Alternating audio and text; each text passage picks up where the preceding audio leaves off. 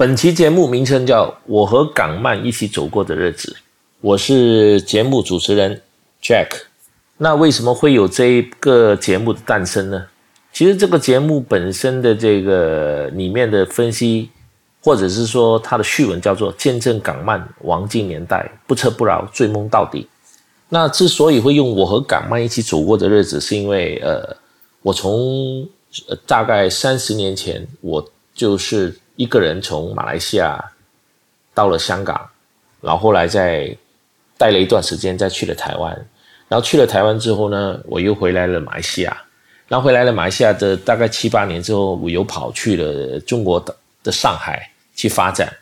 然后在这三十到四十年，我的经历是可以说是比电视剧还要的曲折离奇，然后后来我把我这个经历呢。我就在 Facebook 上写了这个专题，叫做“我和港漫一起走过的日子”。然后发表之后呢，那个反应是相当的不错。然后我也趁着这个反应不错的情况之下，我自己就把它揭录成一本书。这本书就标题也是叫“我和港漫一起走过的日子”。虽然印量不多，大概是印了大概一千本，但是后来呃也差不多全部卖完。然后，因为有一些朋友就说，既然你要进入博客，你何不干脆就是用这个主题来讲一个内容？然后这个内容可能透过讲的那个感觉，会更加的比文字来的更加吸引力。为什么呢？呃，因为我可能我的文笔上我的造诣不是太好，所以我就想说是用讲的。然后这是第一点。那第二点，在我讲的过程里面，可能我也会在讲的过程的部分会引起我一些记忆力。或者一些记忆、一些回忆，这些回忆就是我当时可能我在编辑这本书的时候是所漏掉，甚至是没有写到的东西。好，那从我印象中第一次接触港漫，其实是小学的三年级，然后当时是我的一个同学借了这个一本叫《小流氓》九十一期给我，那第八十九期给我看，之后我就开始进入这个世界。然后八十九期的时候呢，就是香港人这个。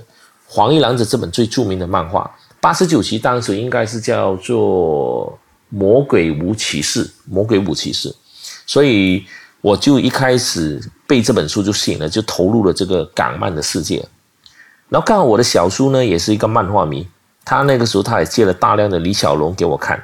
然后当时最吸引我的当然是 里面的那个风流浪子九纹龙这个人物，还有那个鹰王破了这个绝招。那我们当时小孩子看了这本书之后呢，其实也每天在学校就跟人家打架去学这一招。然后除了之外呢，它里面也有另外一个反派叫金魔鬼，他也是我非常的喜爱的人物。然后后期我是因为有看了一个日本漫画叫《追击十三》，所以我认为这个金魔鬼其实也参考了这个日本的这个《追击十三》里面的这个男主角。然后这两本漫画可算是我人生的启蒙。然后后面继续影响我的就是。另外一本漫画叫做《好小子》，它是日本漫画，然后是由台湾的东立出版的。然后男主角，男主角叫林峰，然后是一个不服输的男孩。他是为了在赢了剑击赛的冠军，他可以不断的想办法，出了很多古灵精怪的招数，那种不屈不挠的精神，那是其实这对我日后成长后的个性，其实有很大的这种影响。那我还记得当年我为了要看这个好小子这本漫画呢，我每天是要从我家里面大概走十五分钟的路程，去到一个书包摊。但这个书包摊是它是一个流动的一个书包摊，然后那个老板娘我们就叫她书婆，书婆就是卖书的人，卖书的书，然后书婆。然后我每每每天晚上吃完晚饭，我就往往那边去跑，然后。当时大概是在一本大概是五毛钱左右吧，然后我每次买了，然后有时候会不够钱，所以每一次我都会跟他说：“你能不能让我先拿书，然后再欠着？”然后这个书婆的人也很好，她也愿意让我去 去欠着，甚至于说有时候她没空，她开了一个档口，她可能就把这个档口都放给我去管理。呃，那我就这样这样的一个状况之下，帮忙他去看。这个档口，然后也除了看这个好小子，我也开始看了大量的其他的一些不同的漫画、不同的小说。当然，就是我们人的成长其实是会受呃家庭或者是周边的环境影响，而漫画因为它陪着我长大，所以漫画对我的影响其实是最深的。在我看所有的漫画的过程里面呢，其实也另外一本呢，也就是一本日本漫画，那本漫画叫做《大人物》。这本漫画其实它就某个程度，它就影响了，导致我日后我的整个我的人格的形成，其实就跟这个漫画里面的人物是有很多地方是很类似的。呃，当然，呃，我不晓得我这样讲是对还是错，但至少我认为是这样。然后这个大人物呢，他其实讲一个小镇的流氓，因为他为了要追星而进入大城市去闯天下，最后成为一个叱咤风云的大人物，然后。嗯，哎呀，不要老是然后然后然后了，就不晓得为什么，可能我还没有习惯吧。然后 这是一个口头禅。好，那回说就是说，因为这个小人，这个小流氓，他进入这个大城市，他为了要去追求这个大这个大明星，然后他进入这个大城市，然后就这一段的东西形成了，影响了我自己本身成长中的个性。所以在一九八二年的时候呢。我当时我考不上高中，那因为我老爸希望我在家中帮忙，因为我家是开那个海南餐厅啊，类似港式茶餐厅这样，那我就跟我老爸说，哎，老爸，你开了半辈子这餐厅都发不了财，那你让我接手吗？我才不要呢。那因为我懂事以来，每天我都要帮忙在家里去接单啊，送外卖啊，所以我从早上五点呢要就要起床帮忙到晚上的六七点，呃。然后到六七点的早上，然后就去上学。下课之后呢，我还要回到店里面去帮忙，做到下午四五点才可以回家。基本上我是没有什么机会去玩的。那我的童年呢，其实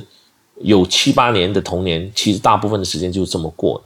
那所以，我当然不愿意接受。那我老爸就问我说：“那你想怎么样呢？”我跟我老爸说：“我想去香港读书。”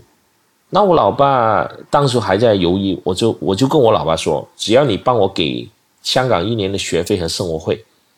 之后我自己半工半读。如果我在这一年我按不住、受不住那边的环境，然后我就回来，然后之后我就去接管家里的餐厅的生意。那我以后也不再去想到底要不要出国，我就跟我老爸有一个这样的一个约定。当时我会有这个约定，其实是真的是受了这大人物这个漫画的影响。然后我老爸也同意了我这个条件，然后我就开始要。筹备我到这个香港这个计划，包括我将自己珍藏多年的漫画全部卖掉，然后希望是有点钱去香港，然后也开始写信去找香港的学校，然后这个过程都是自己透过报章去找资料去写信的，因为那个年代呢，其实什么都要自己想办法的，然后不管是你要发信啊，还是要发传真啊，其实很多事情都要自己一手一脚去做的。绝对没有现在是那么方便，网络上一摁，什么都可以找得到的。好，那在这个期间，那我去在除了在家里帮忙，我也去找了一家电器的学徒去做做学徒啊，就是修理电器的学，呃，修理电器的店去当学徒来赚取一些盘穿。然后大概等了一年，所有的学校啊这些程序上都办完了，那我也。把自己的护照弄好了，然后也存了大概有，当时候也存了大概有马币两三千块，然后我就开始踏足了香港。然后我在踏入香港的时候，我就对自己说，在我没有成功之前，我绝对不会回去马来西亚。然后可能很多人会说，哎，其实，在当年的一两千块，其实是一个很大的钱，的确是没错。因为我把我自己手头上的漫画呢，全部卖掉呢，也大概卖了大概有接近一千多块。因为我存的漫画其实是真的是可以把我整个房间全部是塞满，而且全部都是很很好的漫画。然后另外那个时间呢，我因为也有买这个所谓的马来西亚的那种复利彩票啊，或者是那种万字标那种四个字的票，就买了什么一块钱两块钱。后来就有一次就给我中了一千多块，然后全部加起来我大概有嗯大概马币三千多块。其实对我来讲，当时三千多块还是一个蛮大的的一笔一笔钱来着。好了，那我到了香港之后呢？我那一年我大概是十六岁左右，我就报读了一家叫做南洋电工专科。南洋电工专科就在学校就在那个太子道，香港的旺角太子道靠近那联合广场附近。当然，读书根本不是我的目标啦，我的目标其实是到香港做一些跟漫画有关的事情。但至于做什么呢？其实我没想过，因为当漫家，那当漫画家吗？我更加没想过，因为我知道我自己没什么作画的天分。我对漫画的热情纯粹是喜欢看，然后呃，除了喜欢看之外，其实我没有漫画的天赋，这点是我很清楚的。然后题外话呢，因为在小时候我迷上漫画后，我没有太多的零用钱去买漫画，那我如何去解决这个问题呢？方法就是我将漫画借给我的同学看，然后跟他们收取十分之一的租金，或是用食物、汽水来交换，哈哈哈哈。这个就这样的一个商业天才横空出世了，因为我有漫画租借的这个影响力和赚到钱，所以我在小学的时候已经在学校的大哥了，出入有跟班。当时每月除了买漫画，我手上随时还有马币两三块钱，呃，在手上的。所以在当时来讲呢，其实我也算是一个蛮聪明的，懂得利用漫画来赚钱的一个小伙子。然后说回现实，我一个人在香港。就有点像一只出笼鸟一样，天梯广阔任我飞。然后我一直在脑中里面就想着的，就是我老爸在我出国前对我说了一些比较影响深远的话。我老爸曾经跟我说：“你一个人在国外，你要记住，什么东西你都可以做，唯独毒品与军火这两件事情千万不能碰。”然后，另外。如果你希望能够出门遇贵人，你首先要将自己变成别人的贵人，自然那么自你自然就会遇上贵人了。那为什么我老爸会对我说这番话呢？可能是跟我老爸的成长环境有关，因为我老爸是从他是在大陆出生的，然后很年轻的时候来了马来西亚，可能他在他的年轻时候有经历过某一些事情，所以他会对这一件事情上对他影响非常的深远，所以他就对着他的儿子。的我就讲了这一段话，就是你什么都可以干，但是千万不要去碰毒品跟军火。另外就是说，你希望遇贵人，你首先要将自己变成别人的贵人，那你的生命中你的贵人就会越来越多了。那老爸的这两段话，其实也一直到今天都是我做人做事的一个左右铭。好，那在香港读。电工专科这段时间呢，我上学的时间是大概是早上十点至十一点，其实其他时间基本是自由的。那我为了要赚点生活费，我通常会早上五点到八点呢，在旺角火车站那边兼职卖金衣，哈哈，就是金衣佬。因为当时我住在那个旺角的洗衣街，然后那个卖金衣的那个火车站现在其实已经拆了。如果大家有看一部电影叫《新不了情》，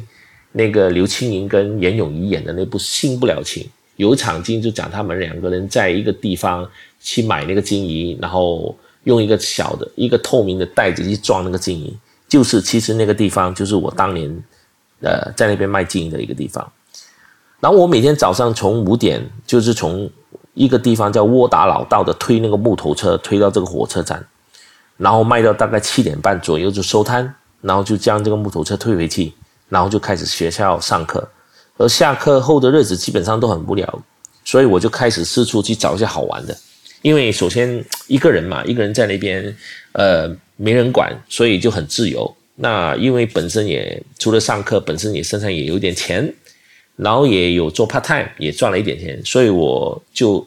年轻人，当时我才十六岁嘛，当然是要去找一些好玩，还有宽阔自己的一个人际圈子。然后我。我在那个时候，因为我读书的旁边其实就是那个香港的新一城，呃，跟永嘉跟几家比较大的，包括徐克电影工作室都在那附近。然后后来我就他们在招那个新一城自由的时候呢，新新一城自由就有点类似现在的那个什么粉丝俱乐部的这种概念了。他们招了很多人进去帮忙去做一些宣传了，就等于是有点像我们是想看明星。他们是在找一些免费的老公这样的概念，而我加入就负责做一些宣传和市场调查。当时候的罗美薇就是现在张学友的老婆，还只是新一城的柜台的接待生，就是说有人打电话进来，他就会拿起电话，你好，请问找哪位呀？啊，就这样的一个工作。所以回想起来，其实还是人生还是蛮有趣的。同年呢，新一城他开拍第一集《开心鬼》，当时候我有份参与，包括在扮演这个开心鬼在太古商场里面做宣传的时候，我要带着那个大头鬼去做宣传，跟着还有包括跟着宣传车到香港九龙新界去各地去做宣传。当时宣传部的头头是李居明。而李居明，也就是现在非常著名的玄学大师，那很难想象一个做宣传的人，后来是变成一个风水大师。当然，后来具体想想也没错啦。其实宣传推广其实就是包装的一种嘛。那同样的这种风水玄学大师，其实也是一种包装的一个手法。然后在这一段时间呢，我也有开始跑到去片场做那种呃跑龙套啊、灵眼啊，因为。年轻人嘛，什么都想试一下。我拍过李修贤的一部电影，叫做《公捕》，就是当时李修贤演的是开枪错手打死一个小孩子的一场戏，我演里面的一个路人甲。然后也拍过楚原的那部叫做《偶然》，然后我第一次跟那个哥哥张国荣有对手戏。然后我那场戏应该是张国荣在地铁里面。撞了我一下，然后我回头讲了一句对白：“你忙的吗？”可能是我的戏太差了吧，所以这一部这个镜头后来就被剪掉了。然后后来我迷上了钟楚红，我就转到去威和工作，就成龙的威和工作室，然后遇上了陈志强，又成为张学友的粉丝会的负责人之一。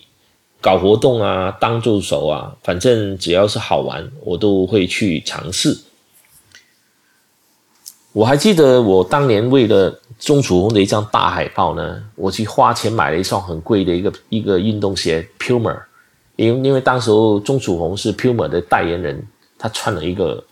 那个那个牛仔的外套，然后就整个人躺着，然后就拍了一张照片。这个海报是非常的漂亮，但是你必须要去买那个 Puma 的一个球鞋，你才能得到这张海报。所以我是为了那张海报而花了，好像是大概港币三百多块，是买了 Puma 这个运动鞋。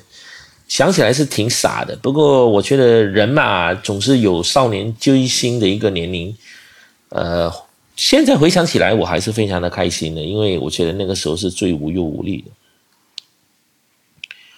然后。我在在威和做了很多事情，包括当张学友的粉丝啦，然后这负责人呐，还有当助手啦，反正做了很多事情。完了一段时间，我就开始要考虑，就是说怎么样去赚钱，因为我觉得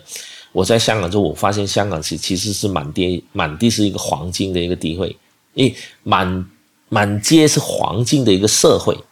所以我自己就开始要想办法。呃，去赚钱，因为其实我不喜欢读书，我也我来香港读书其实只是一个借口。然后在加入这个演艺圈的，在帮他们在做这种杂七杂八的时候呢，我就开始去发现、去留意、呃，去探索，呃，香港市场上的潮流流行什么。当时我发现呢，其实香港很流行录歌。录歌其实就等于是说，你开一家那个录音店，你买进了一些唱片 CD，然后一个你有一个录音机，然后就帮人家录到那个卡带里面。然后我想到我就做了，然后我就大概跟找了一个几个朋友，香港的朋友，我们就胆大包天的在九龙城的一个龙珠商场里面开了一个店。那个店呢，就是当时里面有很多这种帮人家录歌的这种地方。所以，因为当时是录歌是很流行年轻人的一个活动，就港币一块到两块钱，你就可以录日本歌啊、台湾歌、香港歌，然后录到你的卡带里面，然后大家身上可能就拿着一个 woman，然后这种叫卡式，对现在的年轻人来讲，可能你会觉得很 很奇怪的一个东西，但是在当年，在一九八几年的时候，其实卡式跟这个 woman 是我们年轻人必备的，然后。当时就是为了要听呃喜欢的歌，都会有这个习惯去有去跑到香港的九龙城里面去录歌，而录歌也是成为现在当时很多年轻人的其中的一个创业的一个一个一个开始。因为我们当时是没有所谓的版权，也不注重版权这个东西啦，所以还是蛮有趣的。然后我最有印象的就当然是当时候谭咏麟和梅艳芳刚刚在推出他们的《爱情陷阱》和《坏女孩》这两张专辑，然后直接告诉我这两首歌一定会很火很爆，所以我在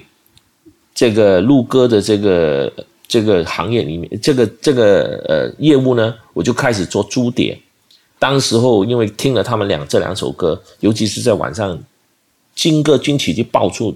播出之后呢，我就买了他们每一个人买了他们的一一百张唱片，回到我的录音店里面去给人家出租。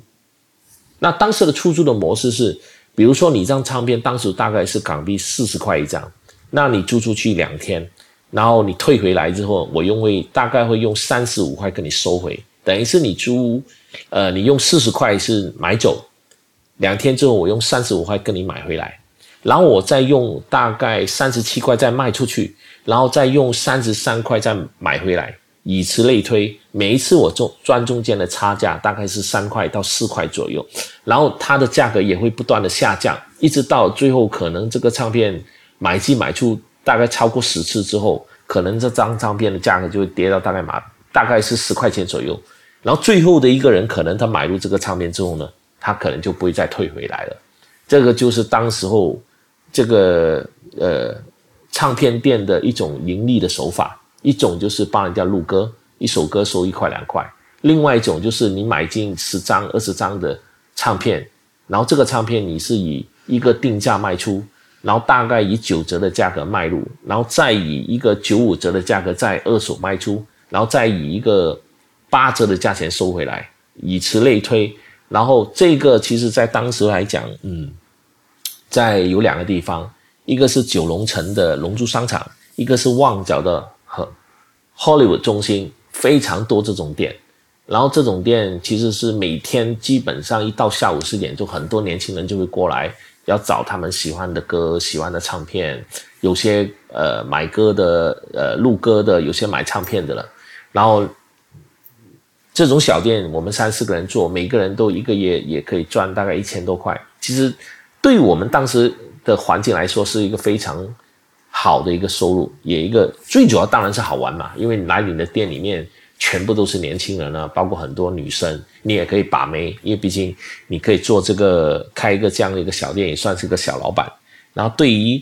年轻人很容易熟嘛，你录多两，等于是说你来这边跟我录十首歌，我就免费跟你录两首，送你两首，很自然的，你就很容易把到妹。这就是我在大概是一九八二八三年的时候，在香港，呃。刚进去香港的时候的，呃，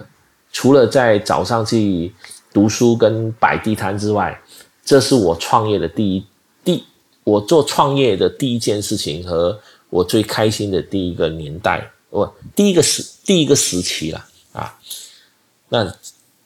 然后呃，这个时候呢，也是刚刚好是张国荣唱《Monica》走红的那个年代。那因为我本身非常喜欢。唱歌嘛，所以当时也想去参加这个香港的很有名的新秀大赛。那至于说我有没有去做，然后最后有没有成功呢？那你就要留意我下一集的节目，我和港漫一起走过的日子。如果你喜欢的话，希望你订阅跟给我留言，然后帮我分享给大家。那我就有动力的去继续把这个节目做下去，因为这个故事它不单单是讲我自己，它也是讲回忆从一九八零年的香港到台湾到马来西亚当时候的人文风情，还有当时候年轻人的一个心态，我觉得是一个非常有趣的，然后也希望大家会喜欢，谢谢。